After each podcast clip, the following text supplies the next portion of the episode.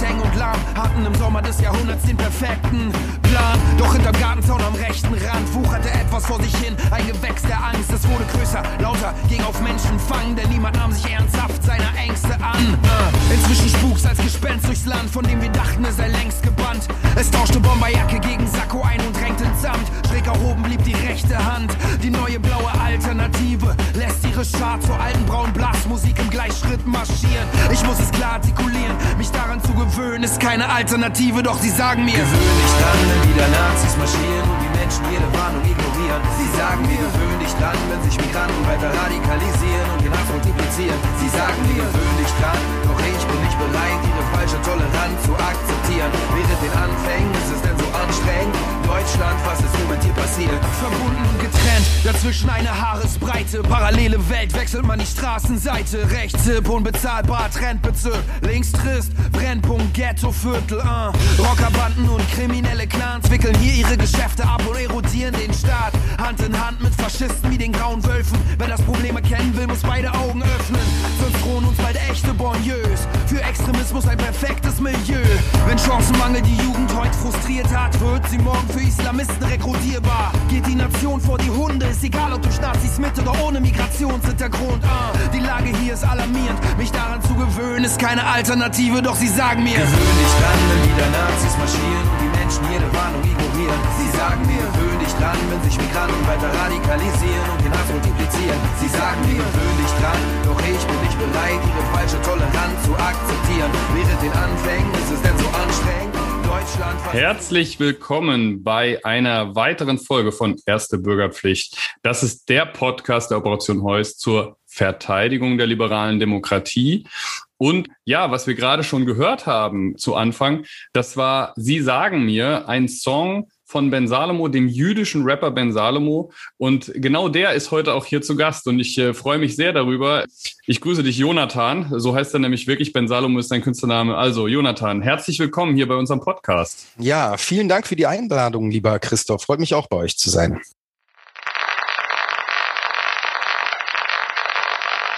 Engagement ist erste Bürgerpflicht.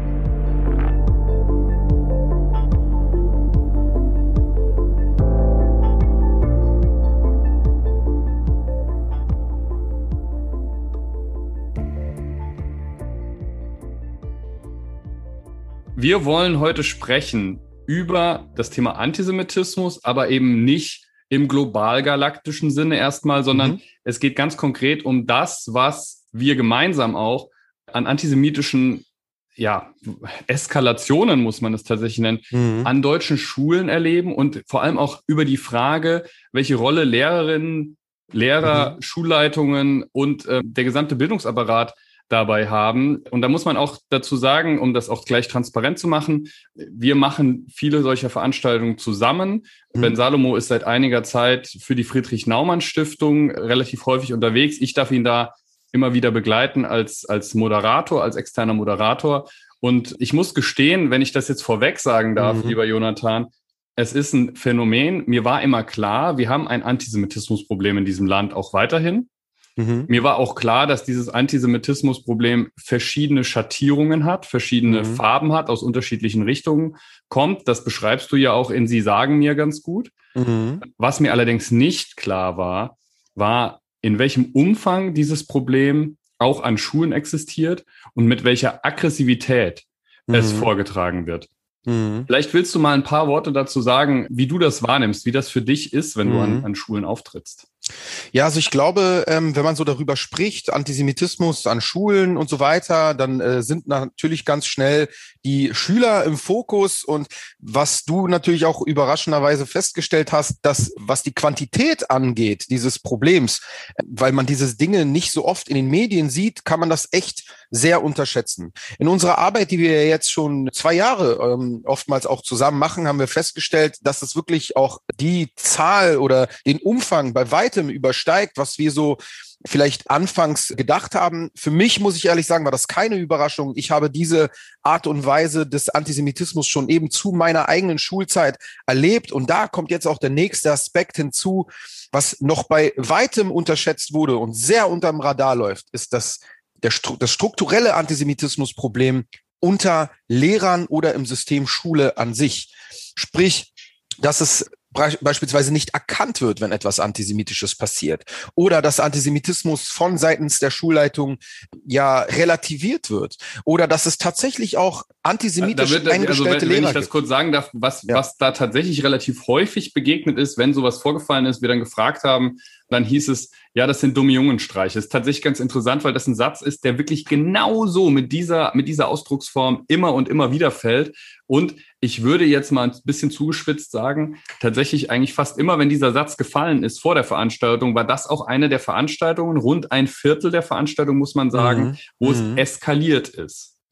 Ja, ne, das ist immer wie so eine Art Vorankündigung. Da verdrehen wir dann schon immer so ein bisschen oder gucken uns ein bisschen so insidermäßig an und wissen, okay, hier ist die Wahrscheinlichkeit groß, dass diese dummen Jugendstreiche in Anführungsstrichen sich hier gleich auch während dieser Veranstaltung Bahn brechen werden. Und das erleben wir dann halt auch immer wieder. Und danach sind die Lehrer vollkommen entsetzt, wie sie erlebt haben vor ihren Augen, äh, eigenen Augen, dass das ein regelrechtes antisemitisches Paralleluniversum existiert, wovon sie eigentlich vorher ja nicht wirklich ausreichend mitbekommen haben, dass sie das eben so relativieren konnten, wie sie es oftmals eben tun. Also ich würde jetzt auch nicht unbedingt immer sagen, dass die Leute das machen, dass die Lehrer das machen, weil sie selbst Antisemiten sind und das mit Absicht herunterspielen möchten, sondern weil es halt in der Intensität und in der Motivation, die dahinter steht, vollkommen unterschätzen. Und das bringt oftmals die Veranstaltungen, die wir machen, ans Tageslicht und macht die Dinge sichtbar und transparent. Deswegen finde ich das auch ganz wichtig, dass wir halt auch die Möglichkeiten, die wir technologisch haben, nutzen, um auch diese Tendenzen, die unter der Oberfläche existieren, oftmals zum Beispiel, weil man durch die Anonymität in digitalen Räumen leichter mit solchen, mit solchen Ausfällen rauskommt, dass das auch ein Teil davon ist, um diese Probleme sichtbar zu machen. Mhm. Und ähm, das ist ja, also man muss das dazu sagen, die Veranstaltungen finden natürlich gerade auch Corona-bedingt vor allem digital statt, in unterschiedlichen Formaten. Ne? Manchmal sieht man die ganzen Klassen, manchmal sieht man Kacheln von Schülern, manchmal gibt es aber auch die Möglichkeit, gewissermaßen sich extern einzuwählen und anonym tätig zu werden. Da haben wir natürlich ziemliche Entgleisungen erlebt, können wir auch gleich noch drüber sprechen, was das konkret war. Allerdings beschränkt es sich nicht darauf. Ne? Es ist auch wirklich teilweise ja. mit offenem Visier, dann auch teilweise mit Applaus der Klasse. Und ja. dann erlebt man auch, und das war auch analog schon so, also wir noch in die Schulen gehen konnten, dann erlebt man natürlich auch eine Überforderung der Lehrkräfte, wo man sagen muss, jetzt breche ich mal eine Lanze auch für die Lehrkräfte. Wir haben, wir erleben ganz viele Lehrkräfte, die total engagiert sind, die auch in der Sache schon viel wissen, wo es auch kein Zufall ist, dass wir gerade an den Schulen sind, weil die eben sich damit beschäftigen. Mhm. Aber die haben natürlich ein Problem, das wir in dem Sinne nicht haben, weil wir sind danach wieder weg Mhm. Und die müssen am nächsten Tag mit einer Klasse, wo sich einzelne Schüler offen antisemitisch geäußert haben, vielleicht sogar Vernichtungsfantasien auch gegenüber Juden oder gegenüber Israel geäußert haben, mhm. die müssen dann nach so einer Eskalation am nächsten Tag wieder normalen Mathe- oder Englischunterricht mit denen machen. Und mhm. da beneide ich die auch teilweise nicht um die Situation. Und ich glaube, was wir erleben, ist vor allem auch das Gefühl, dass solche Leute ziemlich alleine gelassen werden teilweise. Ja, genau. Also wenn sie nicht eingebettet sind in eine wirklich stabile Schulstruktur, wo es halt auch mehrere Lehrer gibt, die diese Ausfälle dann halt auch mit Solidarität begleiten, ja, und wo man auch gemeinsam sagt, okay, wir packen das Problem an und wir machen es auch transparent und versuchen es, versuchen es nicht unter den Teppich zu kehren, dann ist es auch ähm, möglich und dann fühlen sich die Lehrer, sage ich mal, nicht so überfordert, wie es in anderen Schulsituationen der Fall war, wo wir feststellen, hier ist so eine Einzelkämpferin oder ein Einzelkämpfer an einer Schule tätig, die eigentlich strukturell im Prinzip mehr so darauf aus ist, den Ruf der Schule zu wahren, als wirklich das Problem des Antisemitismus habhaft mhm. zu werden. Und wenn Lehrer das feststellen, und das haben wir auch oft erlebt, dann sind das wirklich oftmals welche, die selber dann unter Druck geraten, die selber dann vielleicht innerhalb des Lehrerkollegiums so ein bisschen als die Übereifrigen dargestellt werden oder die Moralaposteln oder sonst was vielleicht irgendwie im Kollegium dastehen die tun ja mehr und dadurch wirken die anderen, als würden sie weniger tun. Ja, da können halt auch da so ein bisschen vielleicht Form von Konkurrenzkämpfen entstehen und auch teilweise Schulleitungen haben wir schon erlebt, die das Gegenteil von dem tun, was wir uns wünschen. Sie decken eher den Antisemitismus und den Rassismus, den es an der Schule gibt, anstatt mhm. ihn zu bekämpfen. Ich erinnere mich da an eine Schule, das war jetzt noch gar nicht so lange her, ist ein paar Wochen her. das hat mir auch nochmal wirklich einen richtigen Schlag versetzt, weil wir da eine Lehrerin hatten, die, die sehr engagiert war und die gesagt hat, naja, wir haben hier an der Schule eine gewisse Zahl von Schülern, wo wir wissen, die kommen aus einem rechtsextremen Elternhaus. Und wir haben auch im Nachbarort gibt es dort eine islamistische Moschee, die auch beobachtet wird. Und da gibt es eben auch Schüler aus dieser Moscheegemeinde, die an der Schule sind. Und äh, auch die sind hochproblematisch. Das heißt, eigentlich weiß man an der Schule, dass es Probleme gibt. Fun Fact, in Anführungszeichen, die sind alle nicht erschienen, die Schülerinnen und Schüler. Elf an der Zahl aus beiden Lagern sind einfach nicht gekommen. Das ist auch ein Riesenproblem, dass diese Schüler dann einfach auch wegbleiben und gar keine Chance bekommen, mal ein anderes Weltbild gezeigt zu bekommen, weil die Eltern sie krank schreiben. Und da war es tatsächlich so, das war gruselig. Da hat uns die Lehrerin nämlich erzählt, ja, sie, sie hat da schon, dass sie darüber gesprochen hat, weil es da auch Hakenkreuz und, und äh, antisemitische andere Schmierereien gab an der Schule, dass sie Druck bekommen hat, nicht öffentlich darüber zu reden.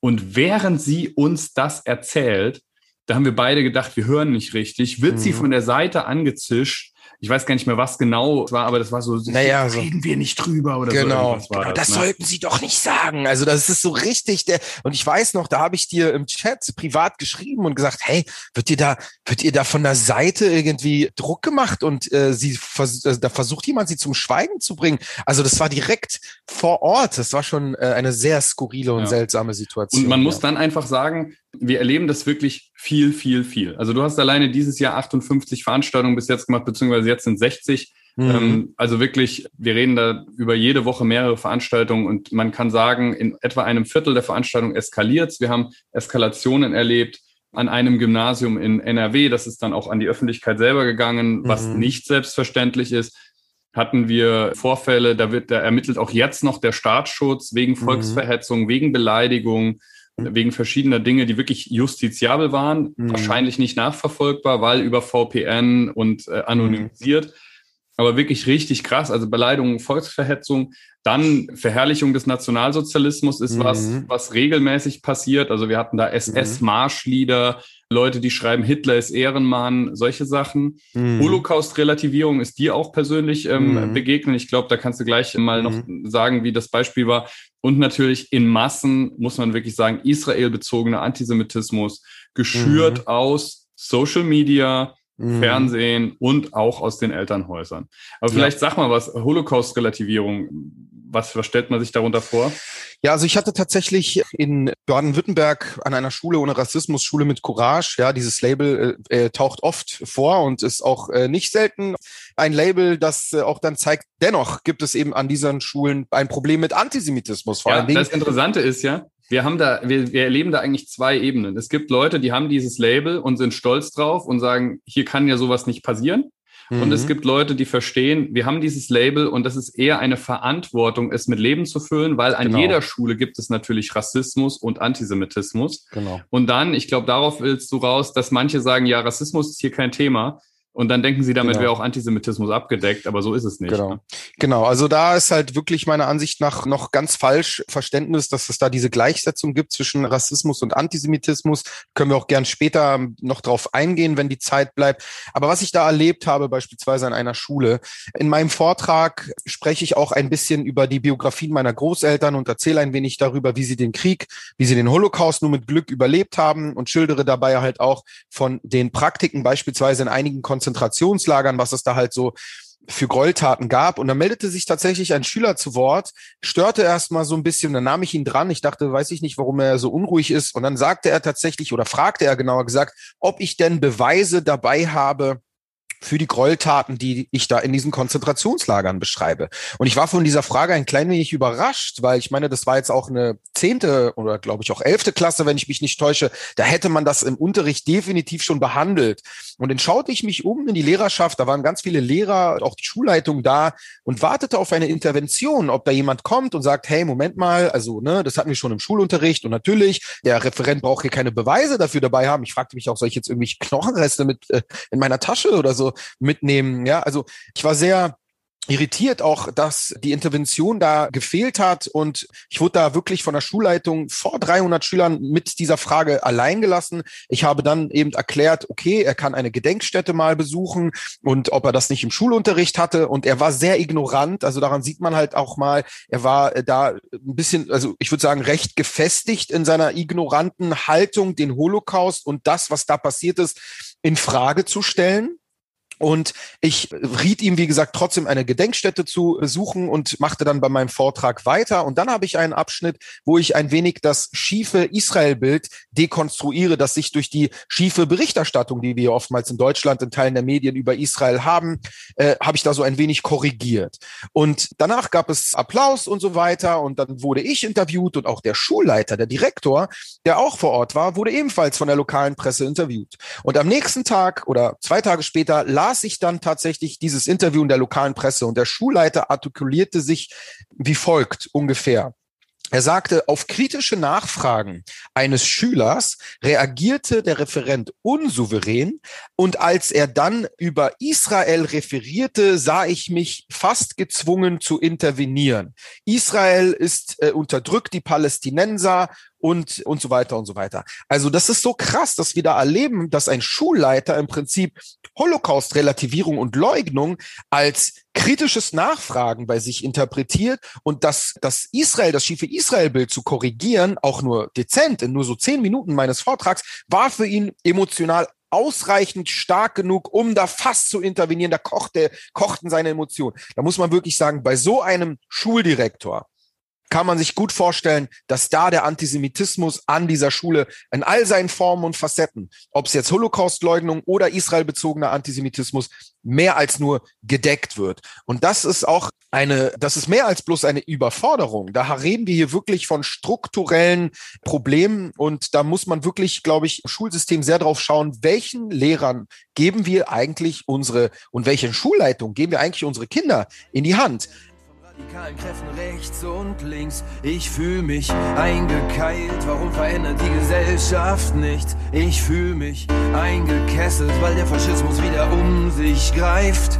Ob Islamismus, Rechts- oder Linksextremismus, diese Ismen sind alle gleich und sie sagen mir, gewöhn dich dran, wenn wieder Nazis marschieren und die Menschen jede Warnung ignorieren. Sie sagen mir, gewöhn dich dran, wenn sich Migranten weiter radikalisieren und den Hass multiplizieren. Sie sagen mir, gewöhn dich dran, doch ich bin nicht bereit, ihre falsche Toleranz zu akzeptieren. Während den Anfängen ist es denn so anstrengend? Deutschland, was ist nun mit dir passiert? Sie sagen mir, gewöhn dich dran, wenn wieder Nazis marschieren und Menschen jede Warnung ignorieren. Sie sagen mir, gewöhn dich dran, wenn sich Migranten weiter radikalisieren und den Hass multiplizieren. Sie sagen mir, gewöhn dich dran, doch ich bin nicht bereit, ihre falsche Toleranz zu akzeptieren. Während den Anfängen ist es denn so anstrengend? Deutschland, was ist nun mit dir passiert?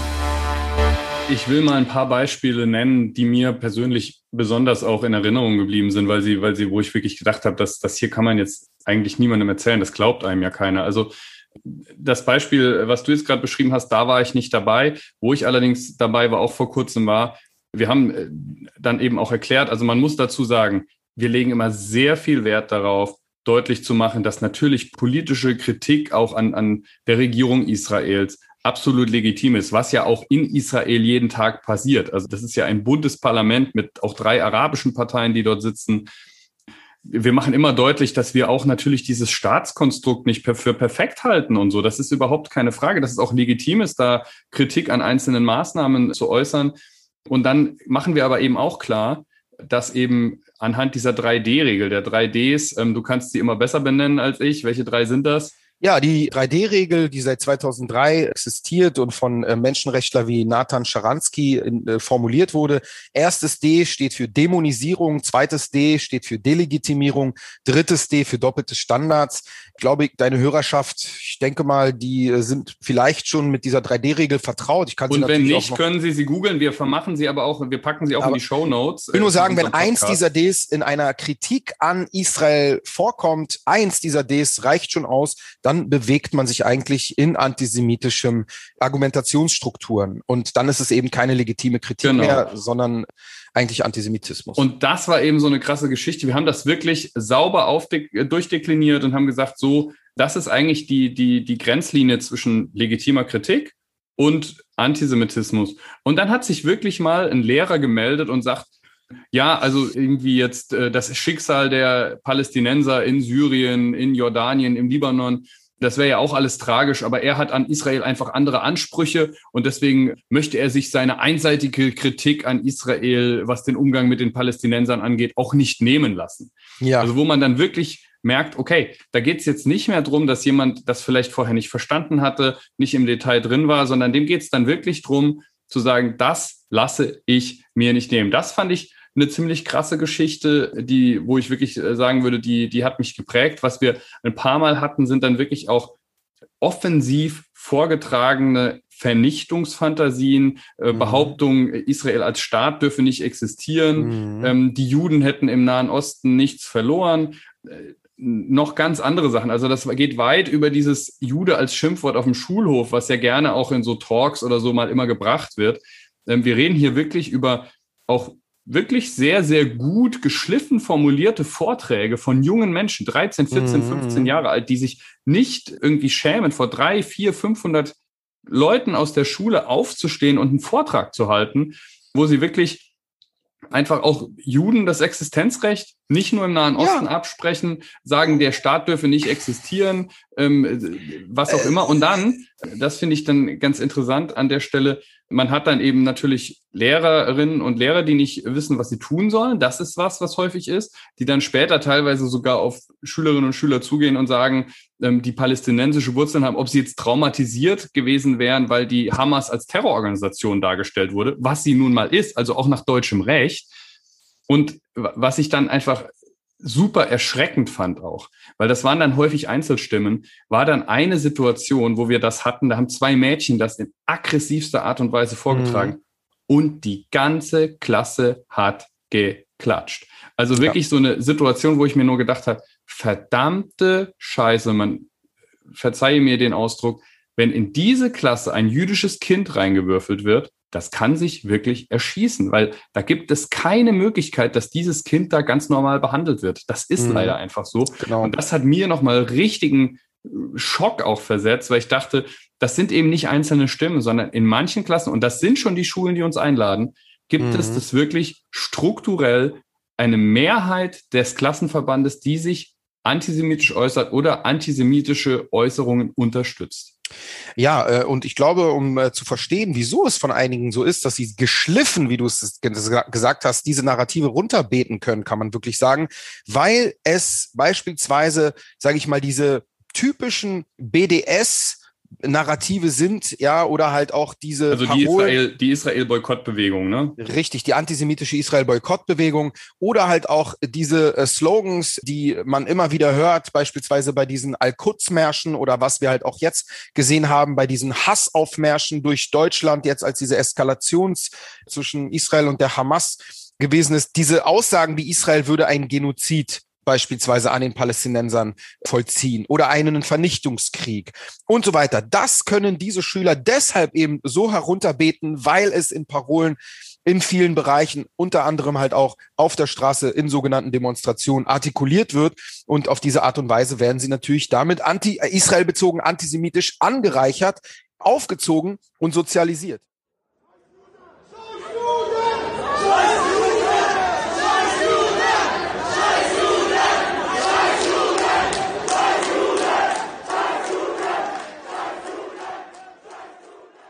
Aber ich mhm. würde gerne noch etwas sagen, weil worüber wir gerade gesprochen haben, ist auch wieder so ein bisschen das Thema Schüler.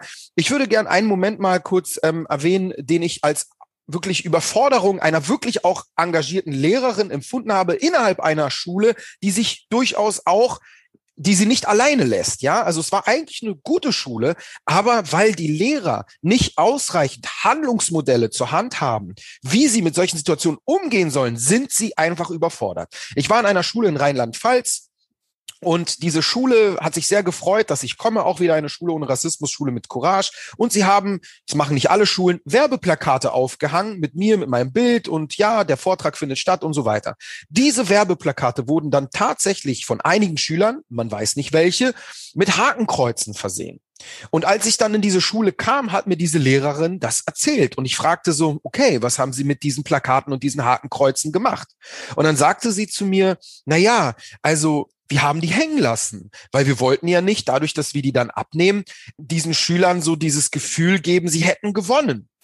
Also sie dachte tatsächlich, das sei die richtige, die richtige Handlungsweise damit. Ich sagte zu ihr, na ja, verstehen Sie, wenn Sie diese Plakate mit in Hakenkreuz-Schmierereien hängen lassen, ist das für diese Schüler eine Machtdemonstration und für betroffene Schüler, die eventuell auch durch diese Symbole äh, sich angegriffen fühlen, ist es eine permanente Einschüchterung.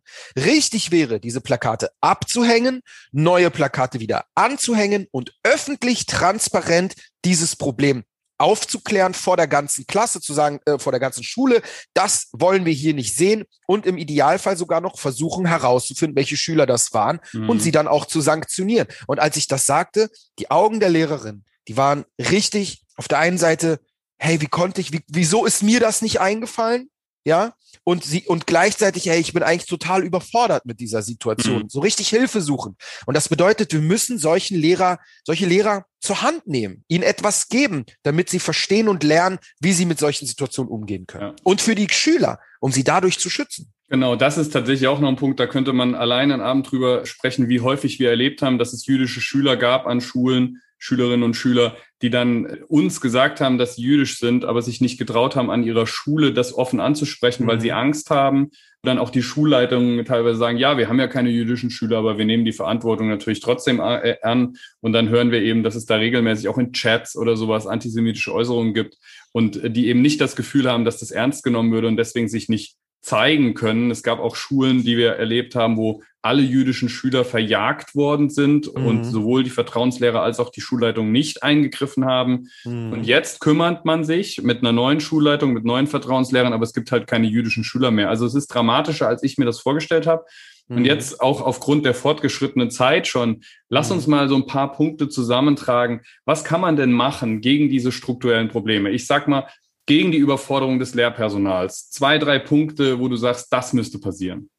Also ich muss ehrlich sagen, ich würde mir sehr wünschen, dass wir flächendeckend geschulte, wenn nicht sogar regelrecht Antisemitismusbeauftragte an Schulen einsetzen.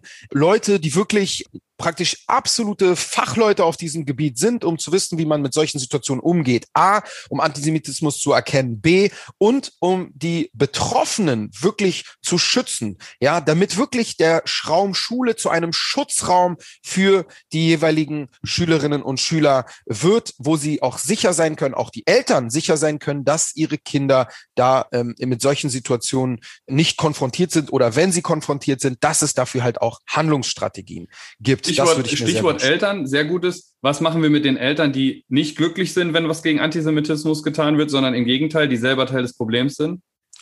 Ja, also ich finde, da muss es auch eine ordentliche Ansprache geben, die halt auch ganz klar nach gewissen Richtlinien artikuliert wird. Und wenn da die Lehrer nicht, äh, beziehungsweise die Eltern, sorry, wenn da die Eltern nicht ihrer Verantwortung gerecht werden, die gefordert äh, wird, dann müsste man sich auch überlegen, wie man das sanktioniert. Ja, also ich glaube aber, das ist auch ein Feld, da hat man sich wahrscheinlich noch lange nicht ausreichend damit auseinandergesetzt, denn es geht ja auch in andere Bereiche hinein, ja. Wie, wie sehr kann Schule in die Familien eingreifen? Ich glaube, da sind natürlich die, da gibt's Grenzen, sage ich mal. Und, auch äh, zu Recht, das ist natürlich, genau. ne, das ist ja letztendlich in unserem genau. liberalen Staat auch so, aber ich glaube, ein Gespräch mal zu führen, genau. wenn man mitbekommt, dass Schülerin antisemitische Hetzvideos von den eigenen Eltern mitbringt ja. oder selber antisemitisch aufgefallen ist. Das haben wir beides erlebt. Ich glaube, mit den Leuten mal zu reden, ist, glaube ich, schon wichtig. Ja, ich meine, wer weiß, vielleicht könnte man ja, jetzt spinne ich mal so ein bisschen rum, ja, vielleicht könnte man ja auch außerhalb des Bereichs Schule auch für Eltern vielleicht Seminare anbieten können. Ja, weil ich glaube oftmals, wenn das so Eltern sind, die vielleicht auch nicht anders aufgewachsen sind, aber vielleicht irgendwo etwas da existiert, wo man vielleicht doch durchdringen könnte. Vielleicht könnte man solche Eltern auch zu Seminaren schicken oder zumindest, was heißt schicken, ne? ihnen das empfehlen, ob sie es am Ende machen mhm. oder nicht, muss man dann natürlich schauen. An aber einigen Bundesländern gibt es ja auch inzwischen eine Meldepflicht von antisemitischen Vorsch äh, Vorfällen an Schulen. Was sagst du dazu? Ich halte das für sehr, sehr wichtig. Die Transparenz dahingehend äh, sollte auf jeden Fall gewährleistet werden. Und ich glaube, das äh, könnte man auch noch sagen, man sollte den Schulen für ihre Transparenz, wenn sie Antisemitismus oder Rassismus an diesen Schulen haben, sollte man sie für diese Transparenz auch belohnen, dass man sozusagen nicht sagt, oh, unser Ruf ist geschädigt, weil wir das haben, sondern im Gegenteil, unser Ruf ist glänzt, weil wir alle dieses Problem haben, aber wir sprechen offen darüber und wir versuchen das zu lösen. Es sollte nicht rufschädigend für die Schule, Schule sein, was die Schüler tun, sondern es sollte rufschädigend für die Schule sein, was Lehrer eben unterlassen, eben das aufzuklären. Und das äh, sollte man auf jeden Fall auf diese Art und Weise, glaube ich, handhaben. Man sollte sie, man sollte die Lehrer und die Schüler äh, und die äh, Schulen unterstützen dabei zu verstehen, wenn ihr das offenlegt, wenn ihr das transparent behandelt und gegen vorgeht, ist das gut für euer Image an der Schule. Mhm. Und es hilft, die liberale Demokratie als Idee auch zu verteidigen. Lima Jonathan, wir sind ja. schon am Ende angekommen. Ich danke dir recht herzlich für deine Zeit und für deine Ausführungen. Vielleicht machen wir auch irgendwann noch mal eine Fortsetzung. Vielen Dank dir. Sehr gerne. Hat mich sehr gefreut. Und mir bleibt nur noch darauf hinzuweisen, man hat es ja gemerkt, heute nur ein Interviewer, Benjamin ist im Urlaub, im Wohlverdienten. Es waren ja hitzige Wochen, ähm, auch für die Operation Heus in den letzten Wochen. Ich äh, freue mich, ähm, dass wir trotzdem in dieser Form weitermachen, irgendwann vielleicht auch Benjamin mal alleine. Wer uns folgen möchte, gerne den Podcast abonnieren, auf den sozialen Medien, at Operation Heus, mal vorbeischauen, Like dalassen, Follow dalassen und ansonsten auch gerne mit in uns, uns in Kontakt treten. Wir freuen uns immer über Themenvorschläge, über Feedback, äh, über Diskussionsangebote.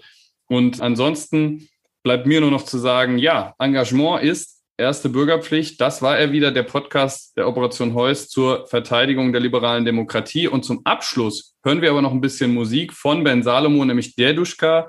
Großvater heißt das auf Russisch. Hat er geschrieben anlässlich von 1700 Jahre jüdischem Leben in Deutschland. 321 nach Christus ist das erste Mal jüdisches Leben auf deutschem Gebiet dokumentiert. Und es ist ein Song, der mir persönlich sehr zu Herzen geht, der ja, durchaus selbstbewusst auf der einen Seite, ist aber auch sehr, sehr nachdenklich, vielleicht auch ein bisschen traurig an anderer Stelle. Ich glaube, wir sollten uns die Gedanken, die wir dort hören und auch alles, was Jonathan hier ausgeführt hat, zu Herzen nehmen und für die liberale Demokratie gemeinsam streiten.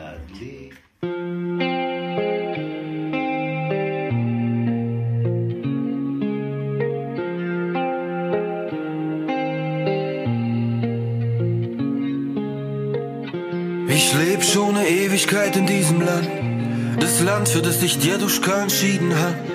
Ich war noch klein, wurde nicht gefragt. Von der gemeinsamen Geschichte habe ich nichts geahnt.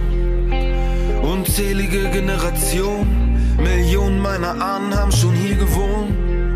Doch dieses Land hat sie nicht verschont. So sehr sie sich bemühten, es wurde nicht belohnt. Wie viele Mahnmale braucht es noch, bis uns die letzte Träne aus den Augen tropft? Jüdisches Leben, genau genommen. Synagogen, Museen, wie ausgestopft.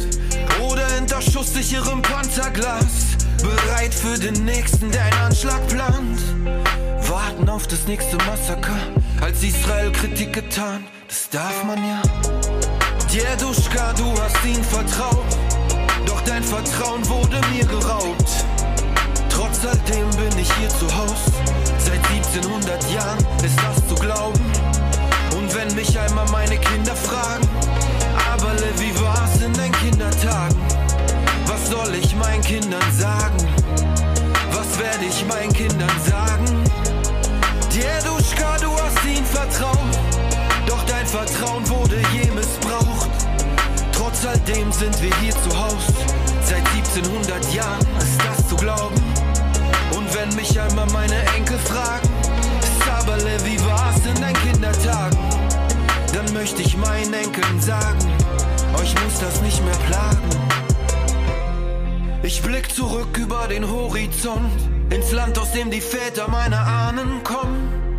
Bevor die Römer sie vertrieben haben, die Ahnen der Väter Europas dieser Tage. Wie tausendjährige Olivenbäume sind unsere Wurzeln in der Erde, zieh uns nicht zu leugnen. Wir müssen nicht länger davon träumen. Unsere Nation ist auferstanden, um als Licht zu leuchten. Oh Dieduschka, du hast ihn vertraut. Doch dein Vertrauen wurde mir geraubt. Deshalb war ich niemals hier zu Haus. Seit 1700 Jahren nicht ist das zu glauben. Und wenn mich einmal meine Kinder fragen, aber wie war's in deinen Kindertagen?